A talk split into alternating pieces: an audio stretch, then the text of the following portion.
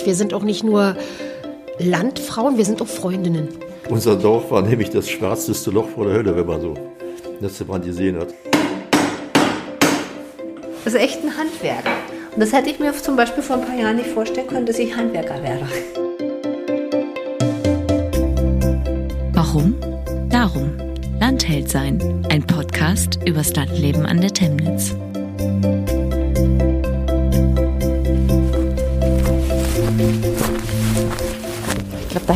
Ist sie schon. Ich sehe ein Schild. Ja, das ist sie. Ich bin auf der Suche nach der Quelle der Temnitz. Der Fluss entspringt nahe dem Dorf Pfalzheim im Amt Temnitz. Eine Verwaltung von sechs Gemeinden im Nordwesten Brandenburgs, nahe der Autobahn 24 zwischen Berlin und Hamburg. Das Amt verdankt der Temnitz seinen Namen. Bisschen kleiner, als ich gedacht hätte, aber unverkennbar ein Fluss. Jetzt kommt die Sonne raus. Eine sprudelnde Quelle suche ich hier allerdings vergeblich. Mein Name ist Sandra Jütte. Ich bin Journalistin und wohne seit etwas mehr als zwei Jahren in der nahegelegenen Kleinstadt Neuruppin. Ich bin aus der Großstadt hierher gezogen. Von Freunden und Bekannten ernte ich dafür oft Unverständnis. Ein Leben auf dem Land hätte doch viel weniger zu bieten. Das sehe ich anders. Ich entdecke immer wieder gerne die Natur Brandenburgs. Vor allem aber war ich in den vergangenen zwei Jahren selbst überrascht, wie viele Menschen mit guten Ideen und jeder Menge Engagement es hier gibt. Genau diese Landhelden suche ich jetzt. Als ich gefragt wurde, ob ich nicht einen Podcast über das Landleben im Amt Temnitz machen möchte, habe ich sofort zugesagt. Nach 100 Metern befindet sich das Ziel auf der linken Seite. Das Ziel befindet sich auf der linken Seite. In den nächsten Wochen werde ich Menschen treffen, die das Leben auf dem Land aktiv mitgestalten, die gerne hier leben und sich für ihr Dorf einsetzen. Wie sagte schon Fontane, das Beste aber, dem du begegnen wirst, das werden die Menschen sein. Und so weiter. Meine Reise führt mich durch alle sechs Gemeinden des Amtes. Die Temnitz dient mir dabei als Orientierung. Ich starte dort, wo der Fluss seinen Ursprung hat, in Temnitzquell. Hier stimmt das Vorurteil, auf dem Land gäbe es kaum Kultur, definitiv nicht. Nur dreieinhalb Kilometer von der Quelle entfernt liegt Regelin, 1238 erstmals urkundlich erwähnt. Heute ist Frauentag und ein Flyer hat mich hierher gelockt. Im Dorfgemeinschaftshaus brennt Licht. Drin wird fleißig vorbereitet. Ach, da kommt die, huch, die erwartende Person. Ja, Wir sind hallo. Drin. Wir warten schon. Sehr gut. Ich bin hier bloß gelben Tonne. Gehen Sie mal rein. Ja, gut.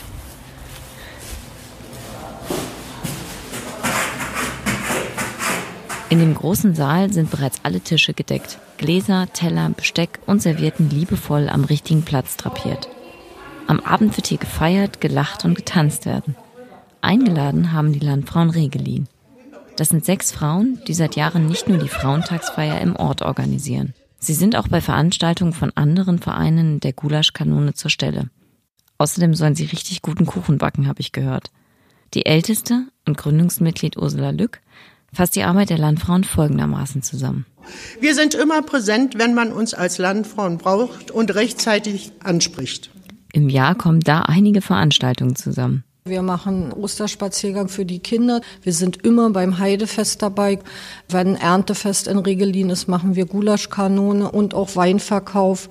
Wenn die Feuerwehr eine Veranstaltung hat, mal helfen wir mit. Zählt Landfrau Beatrix Gutsche auf. Sie erzählt mir, wie viel ehrenamtliche Arbeit dahinter steckt.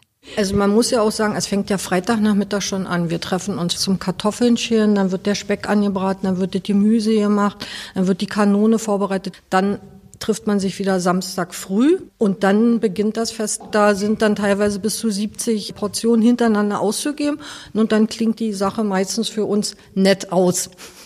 Also das klingt aber schon so, als hätten Sie das ganze Jahr über ein bisschen was zu tun. Ist das so ein bisschen wie ein Hobby oder wie kann man das vergleichen? Doch, ich würde sagen, das ist ein Hobby, finde ich, oder? Wir freuen uns eigentlich wirklich alle doll, dass wir zusammenarbeiten können. Ne? Und wir sind auch befreundet. Wir sind auch nicht nur Landfrauen, wir sind auch Freundinnen. Es ist ja nicht nur Arbeit. Wir sitzen ja nicht nur und schälen da stupide die Kartoffeln, sondern das ist auch lustig. Also wir lachen auch viel miteinander. Und äh, bei den Festen, man trifft dann ja auf so einem Fest dann auch Leute, die hat man mitunter drei, vier Monate nicht gesehen. Also es macht einfach auch wirklich viel Spaß. Ne? Die Vorsitzende der Landfrauen, Christine Tepelmann, sieht in dem Engagement auch eine wichtige Aufgabe fürs Dorf. Also Dorfleben funktioniert nur, wenn sich alle Vereine zusammentun und was unternehmen. Von ihr möchte ich noch wissen, wie die Regeliner Landfrauen vor etlichen Jahren angefangen haben. Ja, wir haben uns gegründet mit drei Damen und haben dann auch aktiv am Dorfleben auch teilgenommen. Also wir haben auch so Events gehabt, aber das waren da noch nicht so viele wie heute. Und darum war das auch schön, dass die anderen Frauen gesagt haben, sie möchten bei den Landfrauen auch mitmachen und vor allen Dingen auch jüngere Frauen, dass wir dann wirklich noch Nachwuchs haben, die uns vertreten, wenn wir Älteren das nicht mehr können. Und Sie sind jetzt heute zum ersten Mal dabei? Ich bin zum ersten Mal dabei, bin Rentner geworden und habe gedacht, weil mir das auch gut gefällt, was die Landfrauen so machen, dass ich mich da einbringen könnte. Das ist Carola Brendicke. Ich wohne in Regelin und habe sie immer gesehen und bewundert, wie sie das alles so im Griff haben und machen. Ja. Und deswegen wollte ich da mithelfen. Und dann jetzt gleich die Frauentagsfeier. Ja, und dann gleich die Frauentagsfeier. Das ist mein Einstieg. Damit der gelingt, müssen noch einige Brote geschmiert werden. Deshalb verabschiede ich mich wieder und fahre weiter in Richtung Netzeband. Wenn es um Kultur geht, dann ist das 160 Seelendorf selbst bei Berlinern bekannt. Im einst verwilderten Gutspark findet seit 25 Jahren unter freiem Himmel der Theatersommer statt. Das Synchrontheater ist eine Besonderheit. Laiendarsteller aus dem Ort oder der Umgebung spielen mit Masken und Puppen Stücke von Molière, Brecht oder Shakespeare. Die Stimmen und Geräusche dazu kommen von professionellen Schauspielern vom Band. Dabei war der Ort selbst einmal Schauplatz eines realen Dramas. Der Journalist und Autor Christat Lepple hat diese Geschichte in einem Buch aufgeschrieben. Mit ihm bin ich verabredet. Ah, hier, Lepple.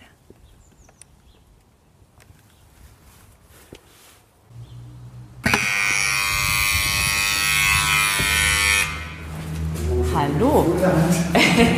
ja. Hallo. Hallo. Ja.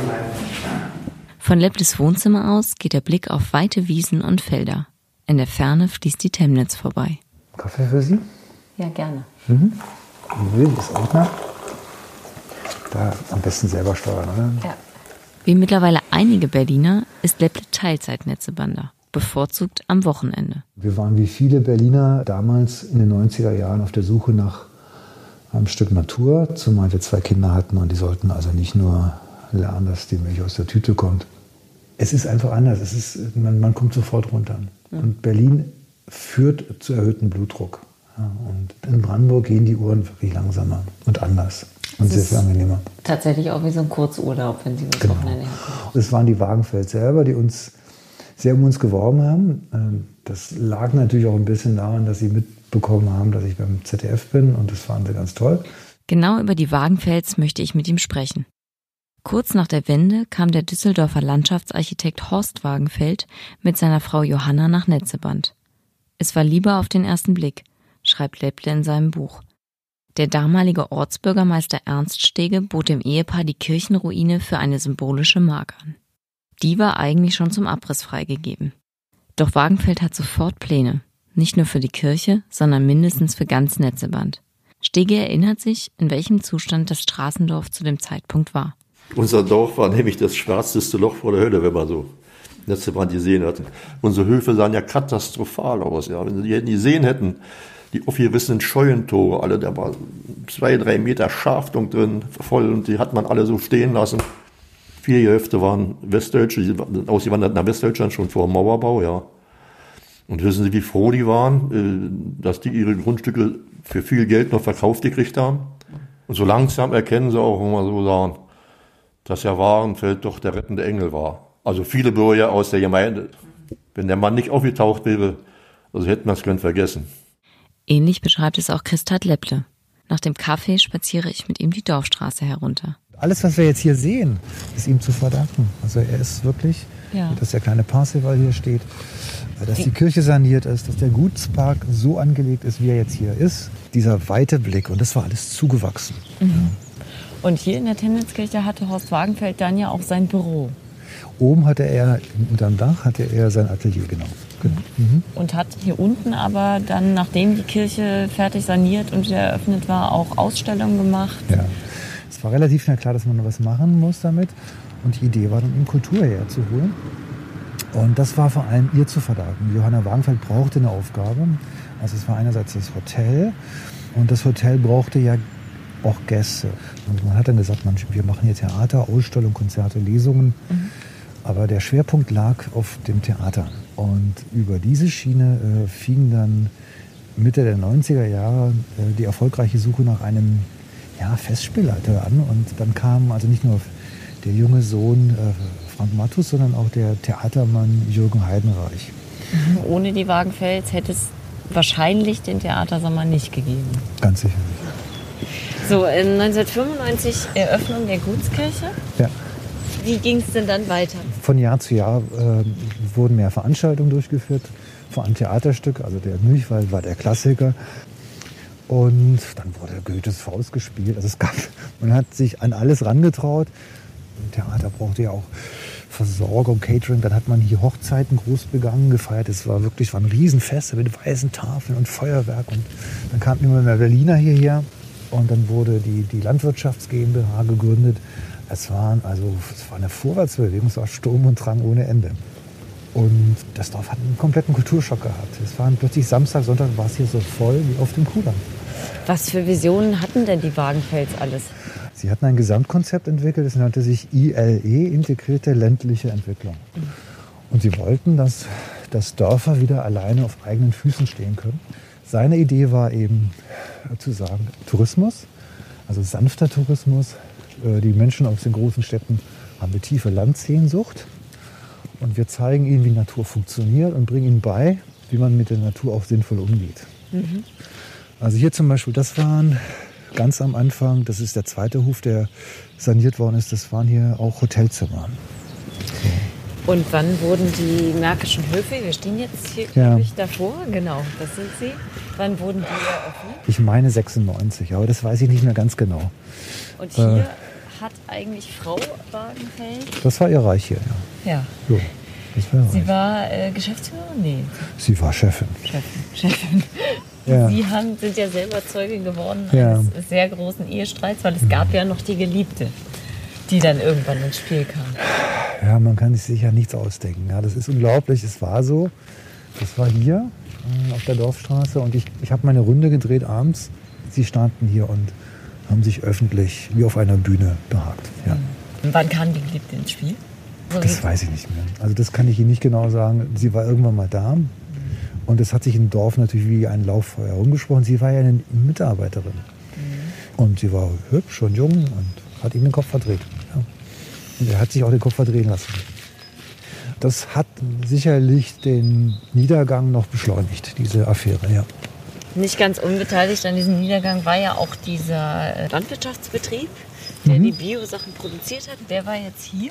Ja, okay. also wir laufen jetzt praktisch hier. Hier sind die Parkplätze, hier ist übrigens die alte Schmiede. Mhm. Und hier, wo jetzt die Pferde sind, die Koppeln sind, hier war soweit das Auge reicht, waren Anbaugebiete. Es gab äh, Hühnerställe, es gab Ziegen, es gab Boden, alles was in der Erde wächst, Kartoffeln, Spargelanbau. Das heißt, das ist ja hier, ein, muss man wissen, hier eine sehr niedrige Bodenwertzahl, mhm. unter 25. Das heißt, es ist harter märkischer Sandboden. Sehr trocken sehr trocken und da muss schon jede Pflanze sehr betreut werden, ja. gewässert werden und es ist sehr personalintensiv. Und daran ist es letztendlich auch gescheitert, weil die Lohnkosten sind ins Unermessliche gestiegen. Sie konnten dann keine Gehälter mehr ausbezahlen, dann sind die Leute nicht mehr gekommen und dann ist so. Und alle Einheimischen haben gesagt, hier kann es nichts werden. Das heißt, so. die haben es eigentlich schon ein bisschen geahnt. Und das sind wieder diese beiden Mentalitäten, die dann die beiden Züge, die zusammengebrallt sind und aufeinander losgefahren sind. Er wollte es beweisen, dass es hier geht. Dann kam natürlich auch dazu, dass die Sanierung des Dorfes Geld gekostet hat. Also die Frage der Straßenbeschneidung war ein großer Streitpunkt, weil es sollte per Umlage finanziert werden. Und da tauchten dann die Konflikte auf. Und das Ganze ist hier wegen dieses Gutsparkes eskaliert. Weil okay. Als dann die ersten Höfe saniert waren, war klar, es reicht nicht, um zu überleben ökonomisch, weil Kultur ist defizitär. Und das hat natürlich nur Minus gemacht am Anfang und auch später. Und ähm, da war dann die Idee, hier aus diesem Gutspark einen Licht- und Klanggarten zu machen. Und dann wäre der Park nicht mehr öffentlich gewesen. Dann wäre der Park ein anderer geworden. Ja. Es ging auch alles viel zu schnell. Zu schnell, zu groß. Mhm. Und da sind viele nicht mehr mitgekommen. Und sie sagten, es ist nicht mehr unser Dorf. Und Wagenfeld das sieht er selber inzwischen auch selbstkritisch so, der einfach auch mal in die Dorfkneipe gehen müssen, hätte mal mit den Leuten reden müssen. Mhm. Das musste dann eskalieren und das führte ja dann dazu, dass im Jahre 2000, als hier die offizielle Expo war, hier nichts mehr war. Alles war pleite. Vier GmbHs. Mhm bis zum Strafbefehl sind, er hat Millionen verloren. Und sitzt jetzt eigentlich fast verarmt. er ist zurück. verarmt, er lebt zurückgezogen in Nordrhein-Westfalen, ja. Mhm. ja. Zur Expo 2000 sollte Netzebad eigentlich Brandenburg repräsentieren. Davon zeugen noch heute Gravuren an den Straßenlaternen. Wie das Dorf die Pleite erlebt hat, darüber spreche ich mit der gebürtigen Netzebanderin Steffi Ohm in ihrem Wohnzimmer. Also es war natürlich schade, weil es wurden ja viele Sachen entwickelt, neu angelegt, die Felder wurden bestellt. Als Außenstehender konnte man es auch gar nicht begreifen, dass das alles zum Teil dann wieder so eingerissen worden ist. Es gab ja auch diese eine Nacht, wo dann die Sträucher, also wo das halbe Feld geplündert wurde. Genau, genau. Das Feld, Grünanlagen, Hecken war eigentlich unbegreiflich. Und irgendwann hieß es ja, die Märkischen Höfe werden gekauft oder sind Käufer gefunden. Und dann war man natürlich sehr gespannt, wie es auch weitergeht. Auch die Zukunft des Theatersommers ist damals ungewiss. Für Steffi Ohm hatte sich das Kulturevent da aber bereits verselbstständigt. Den Theatersommer habe ich da eigentlich nicht so dran festgemacht, weil ich schon gemerkt habe, dass das Theater hier in Netzewand irgendwie auch schon zu der Zeit so doch ein bisschen einen festeren Stand schon hatte. Also da war meine Befürchtung nicht, dass das irgendwann dann das Ende bedeuten könnte. Und zum Glück ging es dann auch irgendwie weiter. Also es gab ja den Theatersommer, dann gab es ja nachher die Theater GmbH für eine kurze Zeit und danach ging es ja dann noch mal richtig los. Da war das erste große Stück Macbeth und da war die Begeisterung enorm. Schon am Anfang wurden für den Theatersommer Helfer im Dorf gesucht, erzählt sie mir. 1996 inszenierte Jürgen Heidenreich den Milchwald von Dylan Thomas. Der mittlerweile verstorbene Regisseur hatte die Vision von menschengroßen Puppen, die die Charaktere verkörpern. Wir haben ja mit der Vorstellung jetzt nicht angefangen, ich baue jetzt mal den Lord Kristallglas oder äh, den Eli Jenkins, sondern wir haben angefangen, einfach nur mal Köpfe, es sollten Köpfe gebaut werden. Da haben wir uns Luftballons aufgepustet und die mit Tapetenleim mit Pappmaché beklebt, dass die eine Festigkeit bekommen. Da war für uns also nicht klar, dass wir letztendlich auch die Puppen führen, tragen sollten, weil keiner von unserer Gruppe hat, glaube ich, große Theatererfahrung gehabt. Aber der Jürgen Heinrich hat uns das natürlich so verkauft und so schmackhaft gemacht, dass wir dann gar nicht mehr anders konnten. Und das sind auch die Puppen, die jetzt immer noch gespielt die werden Puppen, und restauriert werden. Jetzt. Genau. Bis heute ist Steffi Ohm beim Theatersommer dabei. Zwar nicht mehr als Laiendarstellerin wie viele andere, aber noch im Förderverein und beim Catering. Ich glaube, das liegen auch die Leute, die halt ins Theater kommen, die wissen genau, ach Mensch, da gibt's eben bloß ein Schmalzbrot und freuen sich schon auf äh, Brot, was hier aus der Region kommt, das Schmalz, was aus der Region kommt und natürlich den frischen Kuchen. ja, und auch die Atmosphäre, weil wir sind ja immer eine bunt gewürfelte Mischung, die im Catering sich beteiligen. Und viele, glaube ich, haben auch nicht ihren festen Wohnsitz hier. Und dadurch ist es doch schwierig, mit einigen so in Kontakt zu kommen. Und was man so aus den Nachbardörfern wie Regelin, Katerbo nicht so kennt, die haben noch eine aktivere Dorfgemeinschaft. Und bei uns ist halt der Theatersommer, so dieses Spezielle, die im Sommer alle zusammenkommen.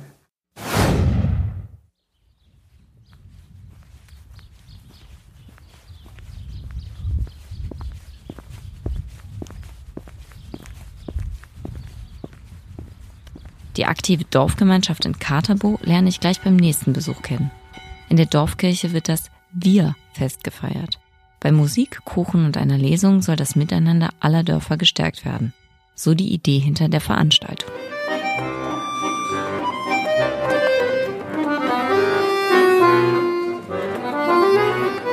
Dorf ist, wenn du zum Nachbarn gehst, um dir eine Säge auszuleihen und zwei Stunden später hackedicht zurückkommst. Ohne Säge. Ich bin neugierig und mische mich unter die Besucher. Dabei komme ich auch ins Gespräch. Wer ist denn Ihr persönlicher Landheld oder Ihre persönliche Landheldin? Also zum Beispiel Henrik Stamer. Der ist ja aus der Schweiz hierher gekommen, ist aber hier in der Gegend auch geboren. Aber der hat ja die Idee gehabt, die Ölmühle äh, zu installieren und will jetzt sich auch noch vergrößern, erweitern. Ich glaube, er will ein Café oder sowas ähnliches installieren. Finde ich super. Also alles, wo Menschen sich treffen können, fehlt hier noch ein bisschen, ja. Bei der Ölmühle werde ich hellhörig. Dahinter steckt nicht nur Henrik Stamer, der auch das Wirfest mitorganisiert hat. Das Gesicht der Ölmühle ist vor allem seine Frau Anke Stamer. Das Haus der beiden steht schräg gegenüber von der Katerboer Kirche.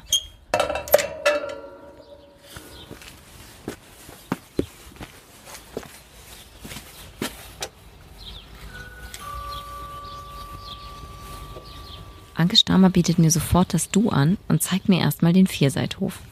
Hier lebt sie mit ihrem Mann und den drei Kindern.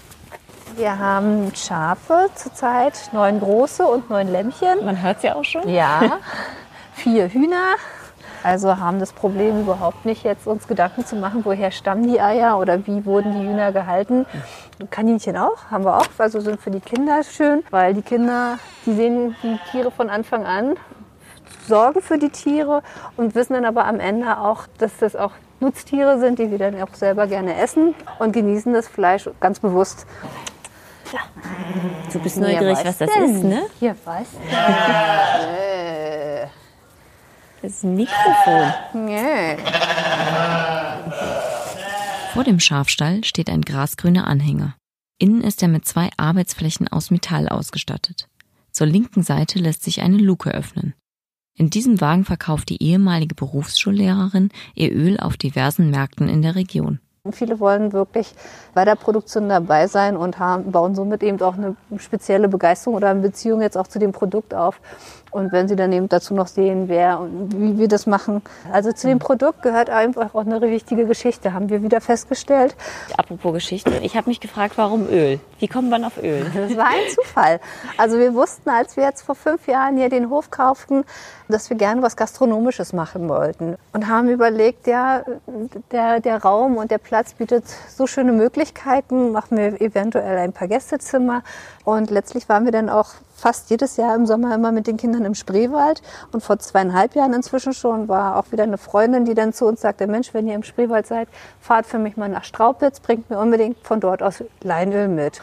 Und dann waren wir auch da und haben uns das gleich in diesem Ölmühlmuseum angeschaut. Die haben uns erzählt, dass sie jede Woche ganz viele Liter frisch pressen und dass die Nachfrage ganz hoch ist. Und dann haben wir gesagt, könnte eigentlich eine gute Idee sein. Wir probieren mal, ob es sich auch in unserer ländlichen Region lohnen würde. Jetzt möchte ich natürlich auch die Ölmühle sehen.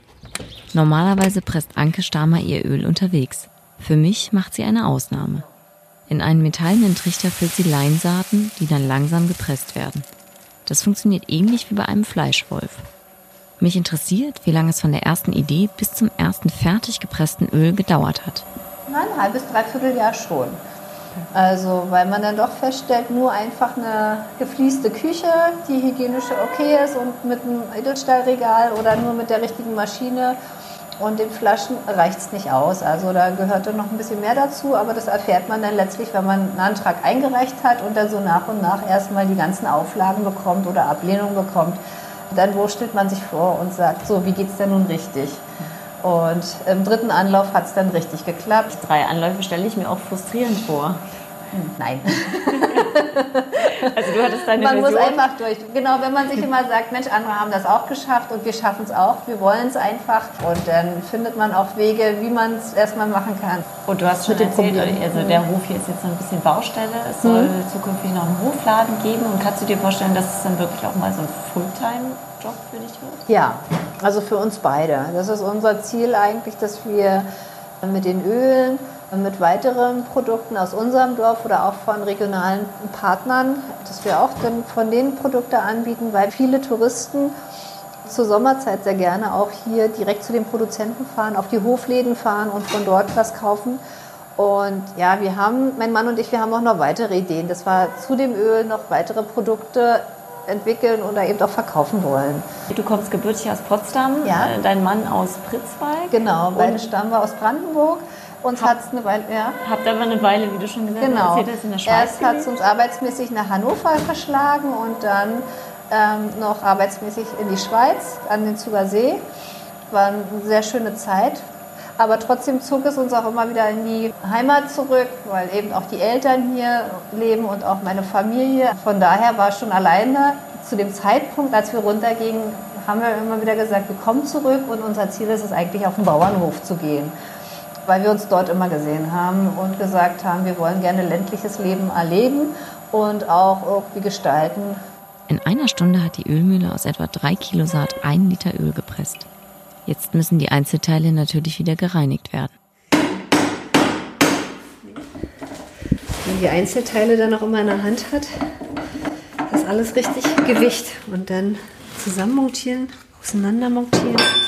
Das ist echt ein Handwerk. Und das hätte ich mir zum Beispiel vor ein paar Jahren nicht vorstellen können, dass ich Handwerker wäre. Neben Leinöl produziert Anke Stamer auch Hanf, Walnuss und Kürbiskernöl. Bei letzterem backt sie die Kerne zum Teil vor und salzt sie. Wenn ich am Abend sehe, für zwei Liter Öl habe ich, habe ich acht Stunden lang zu tun am Tag, dass ich manchmal denke, oh, so viel Aufwand, wenn der letzte Sack jetzt erledigt ist, dann soll es das gewesen sein. Aber dann kommen eben unsere Kunden hier aus der Region und sagen, nee, es ist so lecker, das muss ich unbedingt weitermachen. Also der Aufwand ist es wert. Ich verabschiede mich und gehe noch einmal zurück zum Bierfest. Mir schwirren da noch einige Fragen im Kopf herum. Und auch hier treffe ich auf eine Rückkehrerin. Ich wohne in Katerbo. Mein Mann ist gebürtiger Katerbo. Wir haben zwischendurch woanders gewohnt, haben aber dann wieder zurückgefunden. An was denken Sie denn als allererstes, wenn Sie das Wort Temnitzquelle oder Katerbo hören? Also was verbinden Sie denn damit? Hier mit zu Hause sein. Einfach zu Hause sein. Wir fühlen uns wohl hier. Ich mache einen Podcast für das Amt Temnitz und wir haben uns überlegt, dass wir immer drei Fragen an Einwohner stellen. Was würden Sie als erstes vermissen, wenn Sie jetzt wegziehen müssten? Die Ruhe vom Dorf und das Miteinander. Dieses Miteinander, Dorf, wie er vorhin sagte in seiner Rede, mit der Säge, das war richtig schön gewesen. Ich bin ja groß geworden auf dem Dorf und ich finde das so was von toll, dass man wirklich noch miteinander Kontakt hat, selbst mit die, die neu hingezogen sind. Und wo sehen Sie noch Verbesserungsbedarf? Also was kann besser werden? Die Infrastruktur, Fahrradwege untereinander, denn wir kämpfen seit 20 Jahren über einen, um einen Fahrradweg und wird und wird nie gebaut, weil die Gelder einfach zu lange brauchen, ehe die bei, bei die Kommunen ankommen. Hier ist keine Gaststätte, kein Laden. Und nur ist es schlecht für ältere Leute, die immer nach Neuruppin fahren müssen, einkaufen. Ja, nicht nur einkaufen, auch zum Arzt. Ohne Auto sind sie hier auf so einem Ort verloren. Man ist immer auf andere angewiesen, vor allen Dingen, wenn man älter ist. Wissen Sie, früher war das so üblich, da ist morgens um fünf oder halb sechs der erste Bus gefahren, der ist um acht der nächste gefahren, mittags gefahren. Ich weiß also nicht. die Verbindung müsste verbessert werden, die Busverbindung. Das ist, das ist nicht schön. ja, das nee. ist nicht schön. Woran es der Region noch fehlt, das ist auch Thema bei einer Podiumsdiskussion auf dem Wirfest. Besonders hängen bleibe ich dabei an der Aussage der Abiturientin Pauline, die in Katabo aufgewachsen ist. Sie möchte für ihr Studium wegziehen und unbedingt mal nach Japan. Danach, so sagt sie, möchte sie aber wieder zurück in ihre Heimat. Also mit 30 jetzt vielleicht noch nicht, aber auf jeden Fall, wenn, also wer weiß wann. Also vielleicht, wenn ich meine Familie gründe, also wenn ich schwanger werde oder wenn ich, wenn ich Kinder habe, dann würde ich schon gerne zurück aufs Dorf kommen, weil es halt äh, viel, weil es halt viel angenehmer, also ich habe Freunde in Berlin und wenn die mir manchmal erzählen, wie die aufgewachsen sind, denke ich mir, ey krass, ich bin als Kind über Felder gerannt und das war viel cooler, als halt in Berlin Angst haben.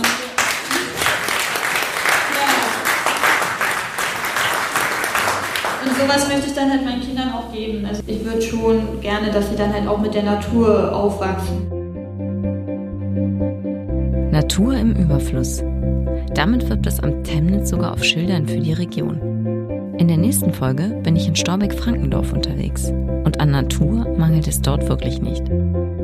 Bis dahin, danke fürs Zuhören.